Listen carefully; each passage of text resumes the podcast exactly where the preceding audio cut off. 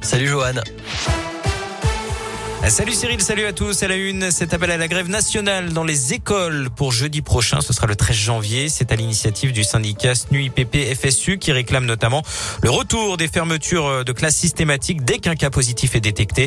Il souhaite également l'isolement, des cas contacts intrafamiliaux, des tests préventifs hebdomadaires, salivaires, mais aussi des masques, des autotests et des capteurs de CO2 dans les établissements scolaires. À noter par ailleurs que 148 classes sont fermées à cause du Covid dans l'Académie de Lyon. 1686 élèves testé positif depuis lundi, 158 cas chez le personnel. En ce qui concerne l'application Tous Anti-Covid qui avait connu des débuts timides, souvenez-vous, eh bien, elle serait aujourd'hui l'application française la plus téléchargée de l'histoire. C'est ce qu'a affirmé en tout cas aujourd'hui Cédric O, secrétaire d'État au numérique.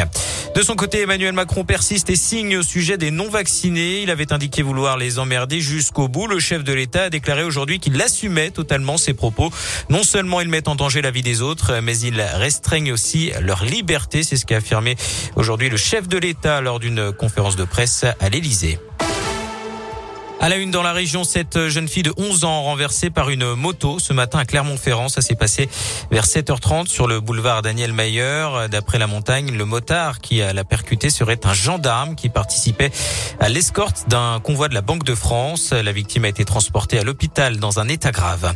Dans l'un, car scolaire a pris feu hier en fin de journée sur la commune de Cessy dans le pays de Gex. Les pompiers sont intervenus vers 18h. Les 40 élèves qui étaient à bord ont pu être évacués à temps. Même chose pour le conducteur. Pas de blessés à déplorer Quant au bus, il a été totalement détruit par les flammes. On passe au sport avec du foot. C'est la reprise de la Ligue 1 qui est de plus en plus perturbée par le Covid. Le match Montpellier 3 prévu dimanche a été reporté. 13 cas positifs au sein de l'effectif troyen. C'est le troisième match hein, de la 20e journée à être annulé après Angers, Saint-Etienne et Lille-Lorient.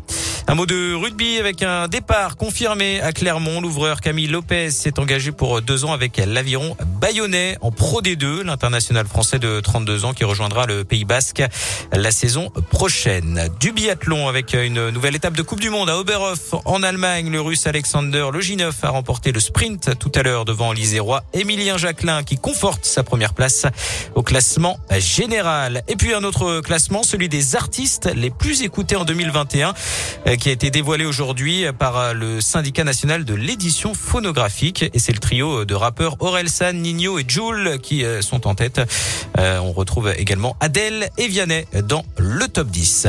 Puis la météo de ce vendredi avec euh, de la grisaille et de la pluie, parfois mêlée à de la neige. Cet après-midi, comptez 3 degrés à Lyon, pas plus de 2 degrés à Bourg-en-Bresse et à Saint-Etienne, 4 pour Clermont-Ferrand et un petit degré pour Mâcon. Pas de gros changements à prévoir pour ce week-end avec de la pluie à prévoir samedi et dimanche sur de la région.